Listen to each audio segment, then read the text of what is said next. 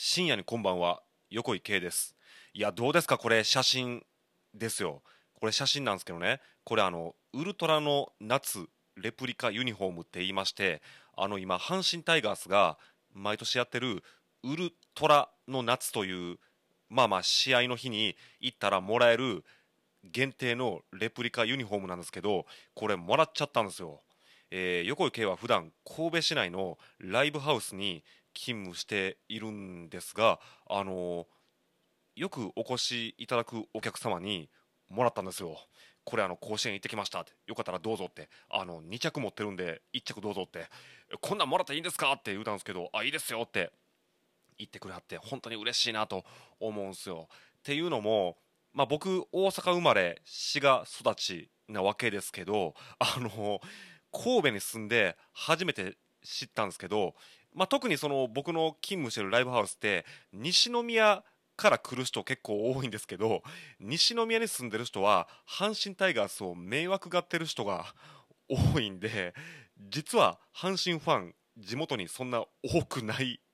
まあこれも地域によりますけどね。地域によるんですけど。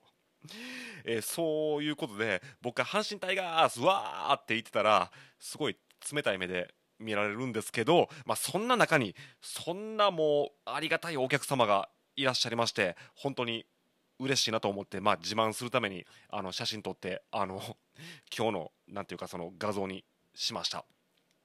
えそんなわけでですねなぜこんな深夜にあの更新したかというとですねまああのもう日付変わっちゃったんで日付変わって、まあ、昨日の晩ですけどね、まあ、夜中11時に11時に試合終了しましたけどあのオリンピック野球日本代表の試合を見ていました。あのこのラジオトークではあのラジオトーカー上田さんがですねあのオリンピックの野球日本代表の試合を、まあ、実況しながらこのラジオトークの生配信をしてはりましてあのまあ僕もあのちょっとその配信にコメントであのコメントというかもうほとんど荒らしに行ってますけどコメントを荒らしまくって そのライブ配信にあの参加させていただいたんですけど、まあ、そこであのいろんな方にあの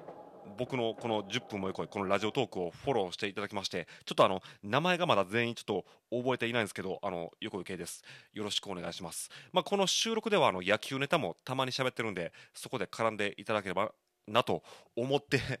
いるんですけどまあまあその最初に言いましたように横井圭は阪神ファンなんですけどまああのまあ、今日のアメリカ戦では梅野が先発キャッチャーでしたし、あの中継ぎで、あの誰だっけ？阪神の。今度忘れして 検索しました。あの岩崎ですね。もう最近本当に人の名前忘れるようになったんですよ。もう今年の9月で僕38になるんですけどもう年ですね。岩崎ですね。もう出てきましたしあとまああの青柳があの初戦のドミニカ戦と今日のアメリカ戦出てきましたけどまあ散々ですね。青柳選手。あのわずか2イニングしか掘ってないのにもうこれで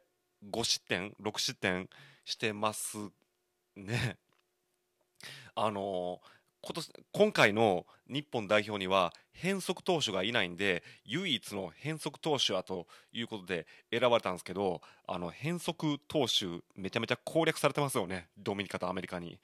あの僕まああの夜ライブハウスの仕事仕事をしてるんでどっちかというとその昼間にメジャーリーグ中継を見ることの方が多いんでむしろメジャーの野球の方が詳しいんですけどあのこれ日本人勘違いしてますけどメジャーリーグの方が変則ピッチャー多いですよ。メジャーというか、まあ、むしろマイナーリーグですけど、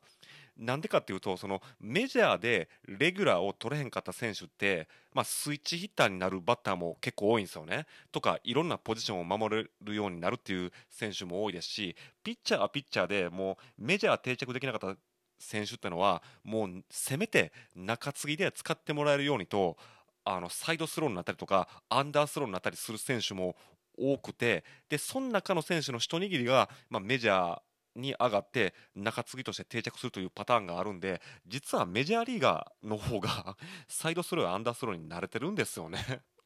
だから青柳って別にそういうあの意表をつくという意味では有効なピッチャーとは思えないんですよね。日本人だけなんですよねアメリカには変則投手が少ないって勘違いしてるのは。でそんでもってですねあの僕ちょっと気になるのが青柳選手なんですけど打たれてるボールが全部ツーシームないしはシンカーつまりはそのシュート系のボールばっかり打たれててでしかも配球図をよく見ると、まあ、配球図なんか見んでも別に試合見てると分かるんですけどスライダーで結構空振り取ってますしスライダーで三振も奪ってるんですよね。あとまあフォーシームも投げてますし。あのこれは阪神ファンやないと知らん人多いですけどあの青柳選手ってまあ、アンダースローというかサイドスローというか、まあ、クォータースローっていうんですけど、まあ、下から投げるんですけど下から投げるピッチャーにしては珍しくめちゃめちゃ綺麗なフォーシームを投げるんですよ。で機械のあのトラックマンの測定によると青柳選手のフォーシーム、まあ、ストレートですね。ストレートは上手投げのピッチャーよりもむしろ軌道がまっすぐっていうデータが出てるんですね。で青柳選手ってプロに入ってしばらくはこの綺麗なまっすぐとめちゃめちゃよく曲がるスライダーこれであの三振を取るというタイプのピッチャーだったんですけど、まあ、研究されだしたんか知らないですけど去年ぐらいからあまりフォーシーム、まあ、純粋な綺麗なまっすぐを投げなくなってシンカーとかツーシームの量を増やしてるんですよね。けど青柳って一番厄介なボールはよく曲がる決め球のスライダーってことは、まあ、プロ野球選手も証言してしてるしあと巨人の坂本に言わしたらこの青柳ってそのめちゃめちゃ綺麗なフォーシームと汚くシュートするツーシームのこの出し入れが一番厄介って、まあ、巨人の坂本は言ってて、まあ、要は何が言いたいかというと青柳選手は本来は綺麗なまっすぐとスライダーで勝負するタイプのピッチャーなのになんでこうツーシームやシンカーばっかりキャッチャーは要求するかなと思ってで初戦のドミニカ戦はキャッチャーがソフトバンクの甲斐選手あの甲斐キャノンあの肩がめっちゃ強いキャッチャーですね。甲斐選手だったんでああもう甲斐はこの青柳選手の特徴分かっとらんわって僕は思ったんですけどあの今日は先発が阪神の梅野選手が先発キャッチャーやったんですよね。で梅野がボール受けてたんですけど梅野もなんでこんなツーシームやシンカーばっかり要求すんねんって思いながら見てました。あの梅野だったらもう青柳の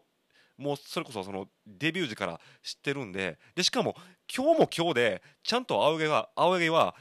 あのアウトにしてるバッターは全部スライダーでアウトにしてるんですよ。だからスライダーもっと投げたらいいのにと思ってるのに打たれたボールは全部ツーシームとシンカーなんですよね。まあアメリカの選手は下手投げのピッチャーのツーシームやシンカーに弱いっていうデータでも出てるんでしょうかね。まあちょっとこの要するに青柳選手はもっとスライダーとかフォーシームを掘れってことを言いたくて、まあ、今日あのまあ、配信したわけなんですけどね。あとこのラジオトーカー上田さんのあの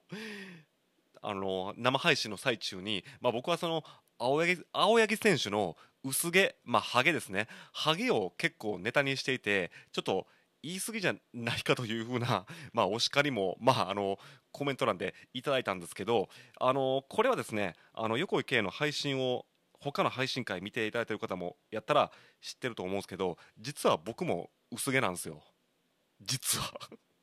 で最近あのフィナステリドっていうまあ薬があるんですけどその薬を飲み始めて治療をしてあの髪の毛が無事に生えてきててあのまああと半年もすれば元通りに戻るんじゃないかと思われているんですがただこのフィナステリドですけどこれスポーツ選手は飲めないんですよ。完全にこれドーピングに当たるんですよね。フィナステリドっていうのはその男性ホルモンというか悪玉の男性ホルモン。つまりまあ年齢を取る原因になってまあ加齢の原因になる悪玉男性ホルモンを抑える薬なんで要するに飲んだらあのまあ若返りはしないですけど年取らなくなるんですよこの薬って。だからスポーツ選手はドーピングに当たるんで飲めないんですよね。あそれからこのフィナステリド僕普段あんまりお酒飲まないんですけど飲んだらあの肝臓の数値も悪くなるんでだからスポーツ選手はにとってはもう代謝も悪くなるんであのすごい致命的な薬なんですよね。だから青柳選手は現役選手をやってる限りこのフィナステリドを飲むことが不可能なんでちょっと僕かわいそうやなと思っててもし野球選手じゃなかったらその薄毛治るのになと 思いながら青柳選手のハゲをハゲをめちゃめちゃあのネタにするという最低な横井圭ですけどあの僕あの実は変則ピッチャー大好きなんで阪神タイガースの青柳選手はめちゃめちゃ応援してるんであの散々ハゲをネタにしてますけど皆さんも 一緒に応援していただければと思っています。とか言いながら僕青柳選手を見るとですねあのこのハゲっていう政治家もうやめましたけどいたじゃないですか。ああの豊田真由子。なぜか僕豊田真由子豊田真由子を 思い出しちゃうんですよね。以上、えー、深夜の横池でした。